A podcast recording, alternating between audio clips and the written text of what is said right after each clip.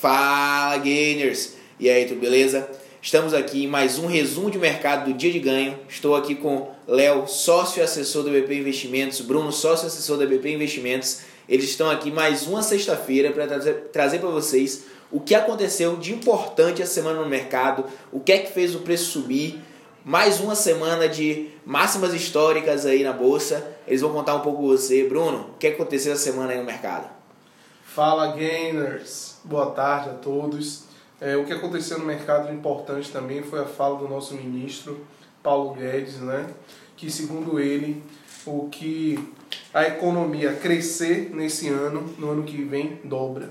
Então a economia esse ano está previsto para crescer 1,2. É, próximo ano pode crescer aí em torno de 2,4. Então a gente tem uma visão bem otimista do Brasil e vamos esperar esses fatos se concretizarem. Léo vai falar um pouquinho aí de mercado com a gente. Bom dia, boa tarde, boa noite, galera, dependendo do horário que você está nos ouvindo. Tem que botar fala gamer.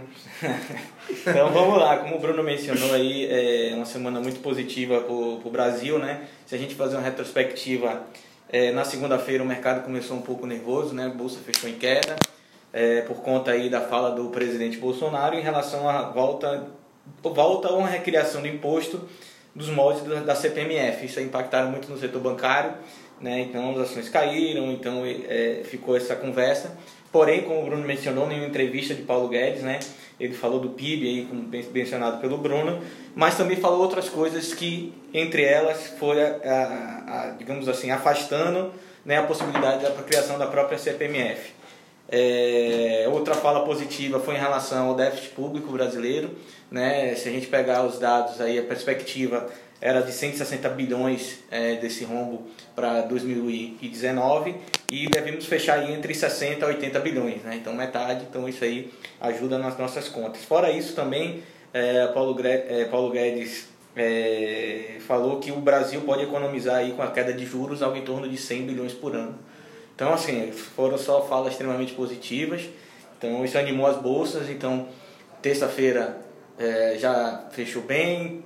Quarta-feira, máxima histórica. Quinta-feira, novamente máxima histórica. Hoje está fechando um pouquinho em queda, é, mas é, uma realização de lucro, né? É, eu uma acho, pequena queda, né? Pô, eu, eu, acho, eu esperava até que tivesse caído mais, batendo nos 115 mil pontos. Eu pensei que ia bater e dar uma, uma é. derretidinha que a galera ia usar os 115 mil para poder realizar lucro. É, não, na verdade, assim, também ah, saiu dados do CAGED, né, da geração de emprego do Brasil, então foram criadas mais de 99 mil vagas de trabalho, né, carteira assinada, então pô, isso é uma notícia excelente aí para a nossa retomada da economia. Isso também foi uma geração para essa não realização, né?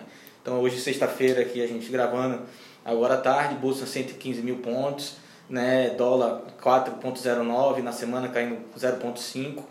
É, agora, se a gente for destacar um ponto meio que negativo, não pode dizer, sem dizer, foi a questão da inflação, né?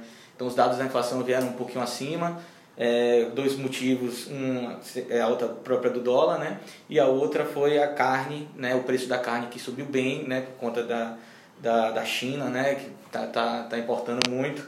Então isso impactou e aí fez o, é, digamos assim, não reacender o medo da inflação, mas o Banco Central ficar um pouquinho em alerta. Isso aí pode impactar numa queda de juros, né, que poderia ter ano que vem e não vai. E própria retomada do crescimento também pode impactar a inflação. Agora uma coisa, Léo, que é que é, voltando ali o fato da CPMF, é, o quanto você acha que foi realmente uma, uma informação meio errada ou quando você acha que na verdade foi uma volta atrás porque percebeu que não tinha tanto apoio nem do mercado nem dos políticos, porque logo após o Bolsonaro falar na sexta-feira sobre uma possível volta de CPMF, é, Maia deu declaração dizendo que não passava na Câmara, o presidente do Senado deu declaração dizendo que não passava no Senado, e eu acho que foi mais uma pegada tipo assim, tentou-se criar um, uma coisa, como viu que não ia ter aprovação, não tinha aprovação popular, não tem aprovação no mercado, não tem aprovação política, voltou-se atrás e percebeu que não ia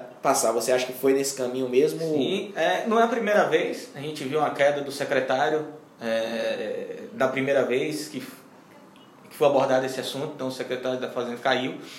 Então, eu acho que tentaram ver qual seria o impacto e, e recuaram. Deu não, não, não tem condições. entanto que é, Paulo Guedes agora vem falando de uma cobrança de transações digitais, mas o próprio presidente Rodrigo Maia também diz que não passa. não passa, o Senado Davi Alcolumbre também.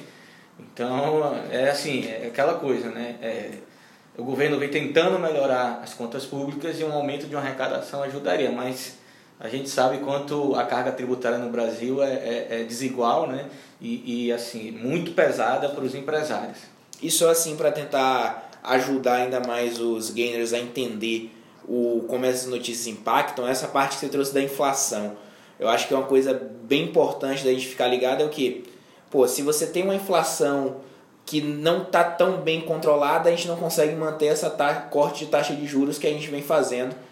É, é até, havia até uma preocupação no mercado em saber como é que o Banco Central ele ia se posicionar nessa última corte de taxa de juros agora, né, de dezembro, porque dólar alto, então a possibilidade de inflação maior, a possibilidade do Banco Central apontar. O corte agora para 4,5 era bem esperado e, e bem provável, mas havia uma possibilidade do Banco Central apontar que esses cortes iam começar a diminuir seu ritmo, porque senão a gente pode começar a desencadear uma certa inflação, né? Isso, isso. Saiu a ata do Copom dessa semana, dessa reunião, você mencionou, e saiu o relatório trimestral de inflação. Então, é, ficou evidente aí pelos, pelos dois que realmente é, o Banco Central já está começando a olhar de perto, apesar de que né, a gente olhar a inflação ainda está sob controle, está abaixo da meta, tá? É, mas é, assim, se o Brasil realmente crescer 2, 3% né, ano que vem e assim, o dólar se mantiver um pouco alto, pode ser que comece a incomodar. Como, por exemplo, é, agora o mercado está bem dividido, se você perguntar qual a expectativa para os juros para 2020, você vê um, um, alguma parte dos gestores e economistas é, apostando que vai se manter em 4,5%, uma outra parte que vai para 4,25%, é, que vai ter é, um corte é, no segundo semestre de 0,25 e outros apostando em quatro, dois cortes, um no primeiro semestre de 0,25 e um no segundo semestre de 0,25. Então, você vê que não tem mais aquela unanimidade que teve na última em relação à última. Quatro, todo mundo sabia que era 4,5 e... e comprado. Então, assim, é... por quê? Né? Porque, pô, por um lado, é... assim, é, o Brasil vai crescer 1,2, né? três anos seguidos crescendo 1%, então realmente tem um espaço para um corte.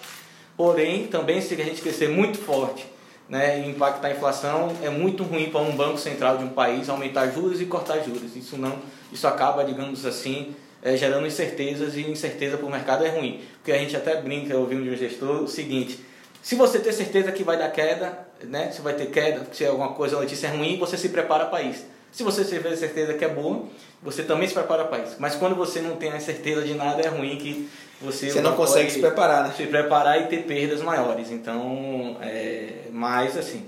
Mas, por exemplo, é unânime que se não tiver corte, vai se manter 4,5. Então, o cenário ainda é muito benéfico para o Brasil. A gente fala, então, isso é bom para que ativos, né? Você vem mencionando. Ativo de risco, é, é bolsa, né? os fundos multimercados, os fundos imobiliários. Claro que né, é dentro do perfil do cliente. Quem nunca quer dar poupança, quem está migrando e aos pouquinhos para conhecendo né, os produtos e aí a partir daí aprender, né, claro que não precisa ser especialista, mas entender é, no que está investindo. Não, é o que a gente sempre diz. Mais do que nunca o investidor vai ter que tomar risco, mas a proporção que você vai tomando risco é do menos para o mais. Você não começa já se jogando de cabeça. Ah. Você deve começar. É melhor você perceber que você aguenta mais risco do que você está tomando do que perceber que você não aguenta aquele risco todo quando você está perdendo. Isso, certamente. Então, é, obrigado, Léo. Obrigado, Bruno. Foi muito bom estar aqui com vocês mais uma semana aprendendo sobre como as notícias estão impactando no nosso mercado de investimentos. E penúltimo resumo de mercado do ano. Sexta-feira que vem estamos aqui de novo para o nosso último Valeu! Valeu, valeu. Abração aí a todos. Valeu, pessoal. Semana que vem aí uma semana, digamos, tranquila. Pregão só segunda, quinta e sexta, né? Exatamente. 24 e 25. Vamos estar todos perto da família. Desejo a todo mundo um Feliz Natal. Tudo de bom para vocês. Grande abraço. Feliz Natal a todos. Valeu, gamers!